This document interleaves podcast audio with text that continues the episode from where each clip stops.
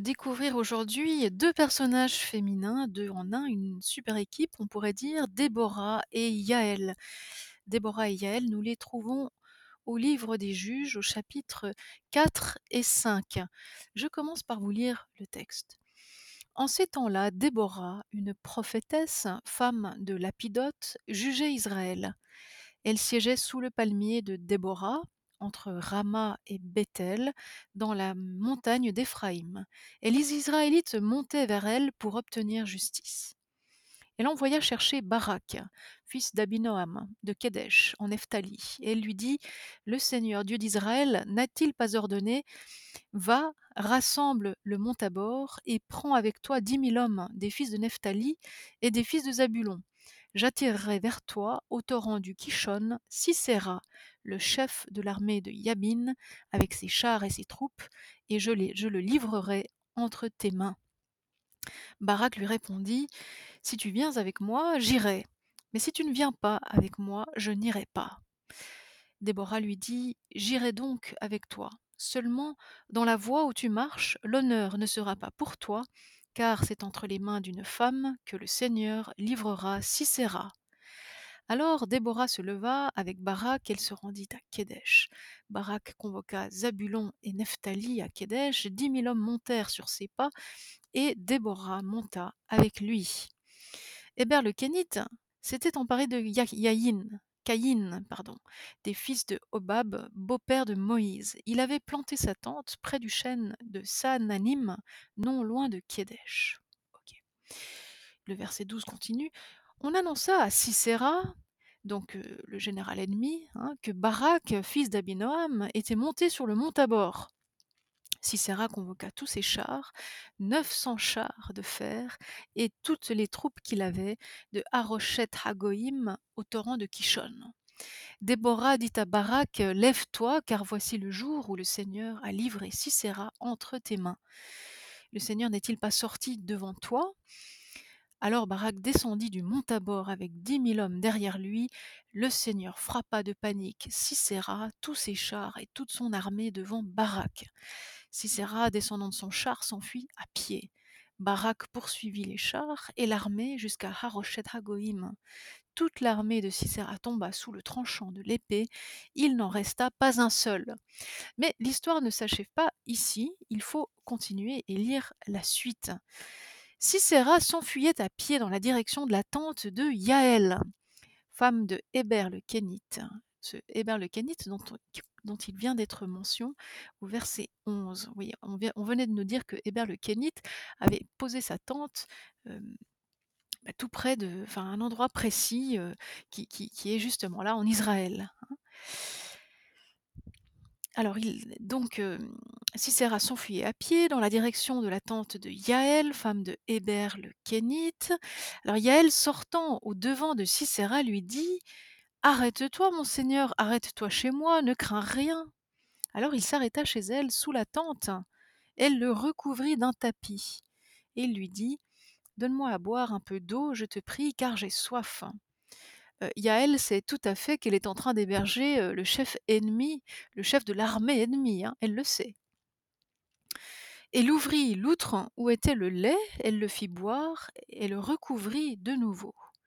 Et lui, il lui dit, Tiens-toi à l'entrée de la tente, si quelqu'un vient et t'interroge et demande, Y a-t-il un homme ici tu répondras non.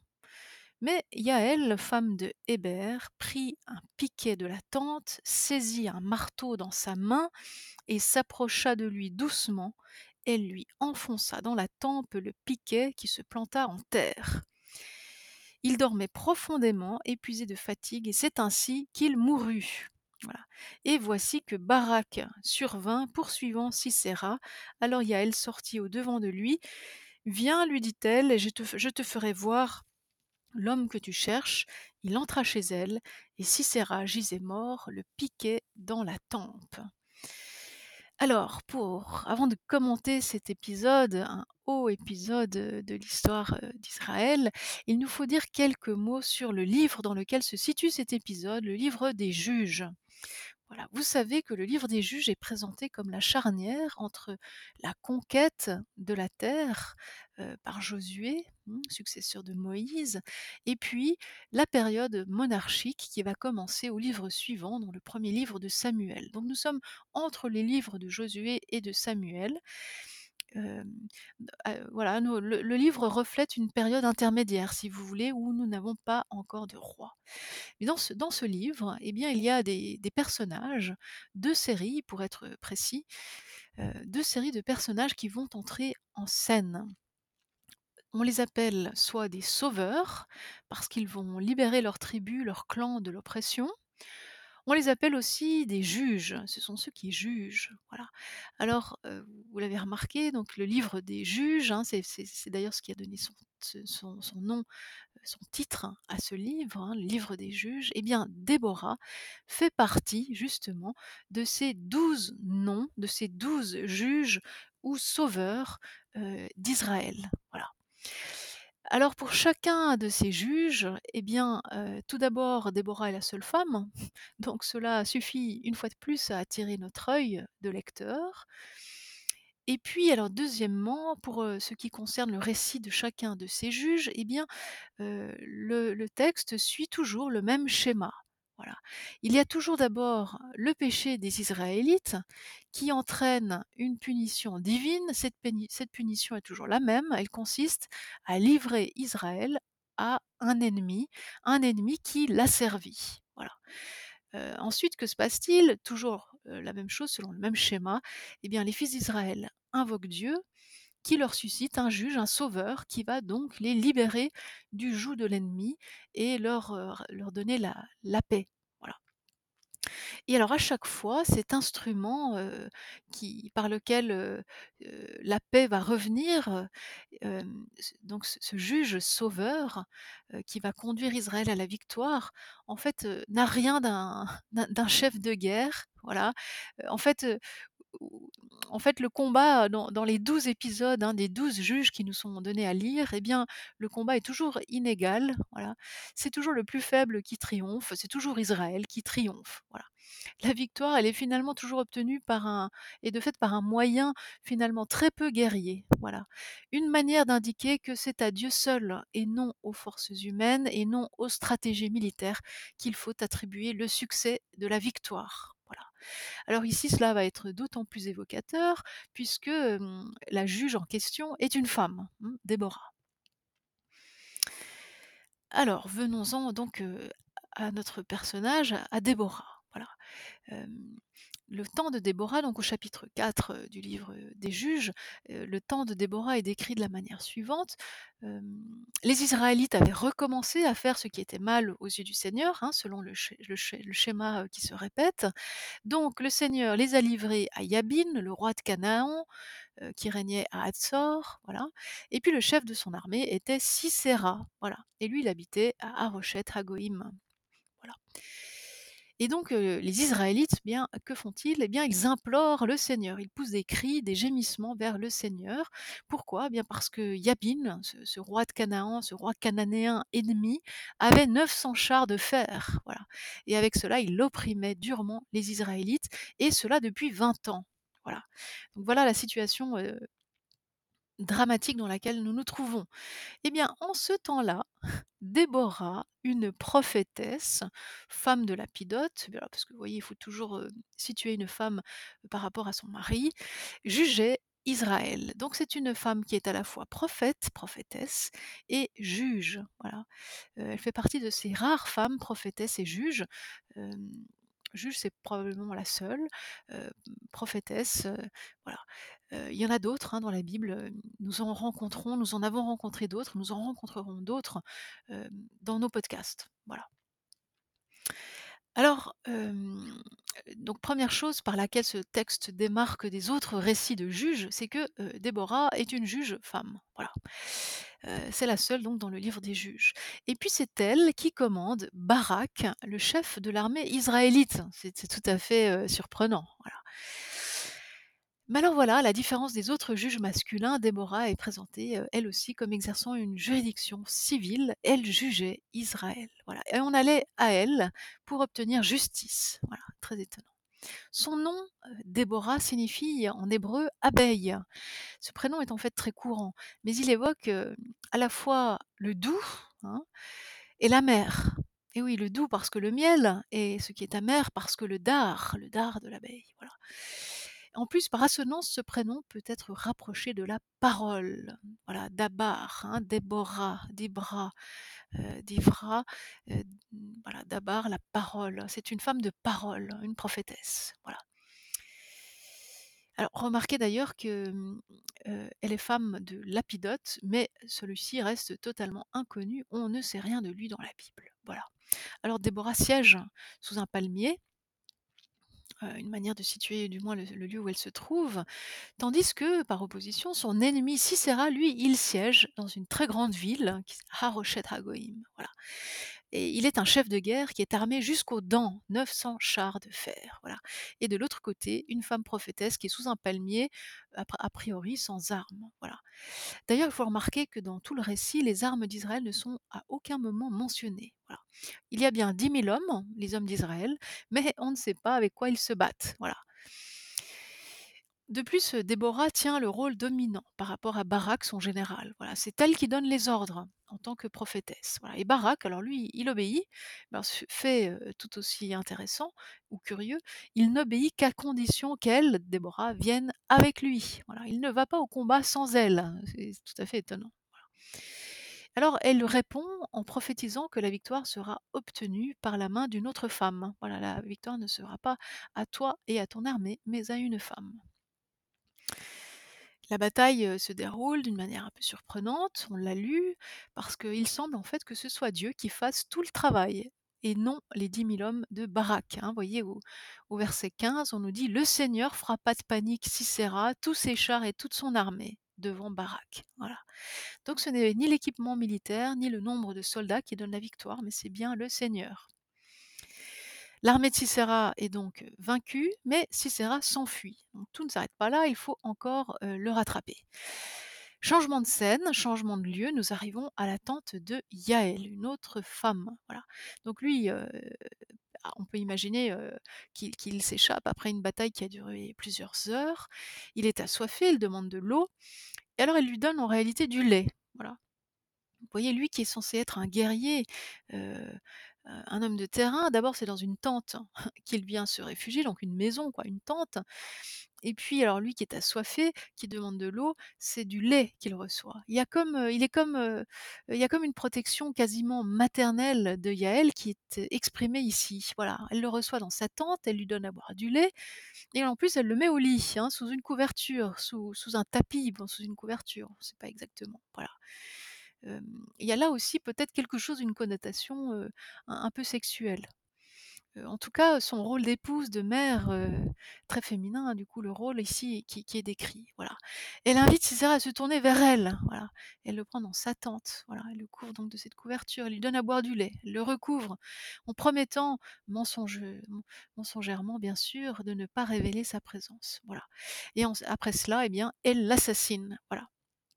Celui qui aurait dû mourir, vous voyez, à la bataille, en fait, il meurt à la maison et pire encore, il meurt par la main d'une femme et dans la tente de de de heu, qui est soi-disant un allié, voilà. En fait, heu, tout est là pour nous dire la honte de la défaite de de Sisera. Vraiment, il y a pas pire mort pour un guerrier que celle-là, hein. Il a été trompé, tous à tous les niveaux, voilà. Et on nous dit au verset 23 que Dieu ce jour-là humilia Yabin, roi de Canaan, devant les Israélites. Voilà, effectivement, il s'agit bien d'une humiliation, hein. Il y a vous voyez, il y a un changement de scène. Au début, c'est Israël qui était humilié fortement, par le roi le roi cananéen et ici, eh bien, en réalité, c'est le cananéen qui est fortement humilié par toutes les circonstances qui sont racontées. Et puis, alors il nous faut, il faudrait poursuivre, la lecture puisque au chapitre suivant, au chapitre 5, toujours de notre livre des Juges, eh bien Déborah entonne un chant ou un hymne, si vous voulez, une hymne, pour, pour pour dire les hauts faits de cette victoire, voilà. Vous voyez, c'est un des psaumes, un de ces psaumes qui sont, qui qui sont, hem, éparpillés dans le reste de la Bible en dehors du psautier, voilà. Donc voici ici donc un cantique entonné par, par Déborah. On y lit, plein de choses, hein, je j'en lis juste quelques extraits, donc en ce jour-là, Déborah, et Barak chantèrent en disant: «Puisqu'en Israël des guerriers ont dénoué leurs chevelures, puisque le peuple s'est offert librement, bénissez le Seigneur», hein, une manière de dire la victoire, de dénouer sa chevelure. «Écoutez, rois, prêtez l'oreille, princes, moi pour le Seigneur, moi je chanterai, je célébrerai le Seigneur Dieu d'Israël». Et donc on chante toute la grandeur de Dieu. Puis un peu plus loin, on nous dit: «Au jour de Shamgar fils d'Anath, au jour de Yaël», voilà. Voilà, on renonçait il n'y avait plus de heu, on renonçait aux campagnes et cetera. On y renonçait en Israël jusqu'à ton lever, ô Déborah, jusqu'à ton lever, mère en Israël. Vous voyez, Déborah est présentée, comme une chef de guerre, hein, jusqu'au moment où elle se lève, eh bien on ent on entreprend des campagnes de guerre en Israël, c'est le verset 7 et puis on l'appelle, on la qualifie de mère en Israël, voilà. C'est un très, très beau titre, hein, qui est ici donné, à Déborah. Elle est véritablement mère d'Israël, hein, c'est étonnant. Une expression tout à fait, unique, unique dans l'Ancien Testament, même si indirectement, bien sûr, les matriarches qui donnent naissance au peuple d'Israël, sont des mères, bien sûr. Mais ici, le titre est donné explicitement à Déborah. Alors dans le cantique, qui suit, eh bien, on va mentionner, on va mentionner encore Yaël et au verset 24, on va nous dire un une phrase que vous reconnaissez bien sûr: «Bénie entre toutes les femmes soit Yaël», voilà. Heu, la femme de Héber le Kénite, entre les femmes qui habitent les tentes, bénie soit-elle. Cela vous fait sans doute penser aux paroles d'Élisabeth à Marie lors de la visitation, hein. «Béni soit, comment est comment est-il possible que vienne à moi la mère de mon sauveur?» heu, et cetera, et cetera. Donc une louange, et bénie entre les femmes, entre toutes les femmes. Mmh. Alors, et puis ce cantique va chanter, la manière, va dire de manière poétique comment, Yaël a réussi à assassiner le le le chef des ennemis Sisera, au verset 27. «Entre ses jambes, il s'est écroulé, il est tombé, il s'est couché. À ses pieds, il s'est écroulé, tombé. Où il s'est écroulé, là où il est tombé, anéanti». C'est de la poésie hébraïque assez antique, assez difficile à à traduire, un peu répétitive, mais avec cette insistance, il est tombé.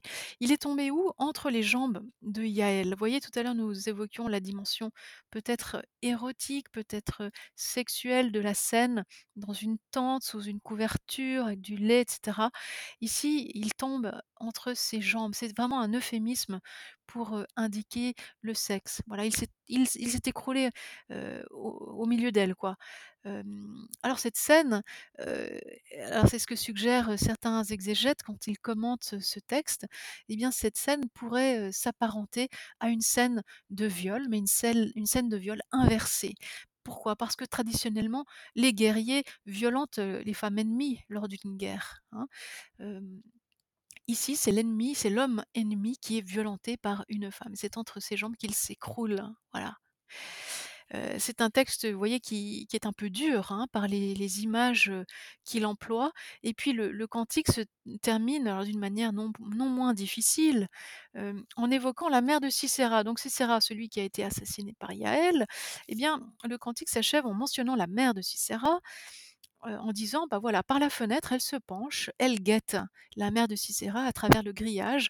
Pourquoi son char tar tarde-t-il à revenir, hein? Pourquoi mon fils ne revient pas de la guerre? Eh, c'est qu'il est mort, mais pourquoi sont-ils si lents, ces attelages?»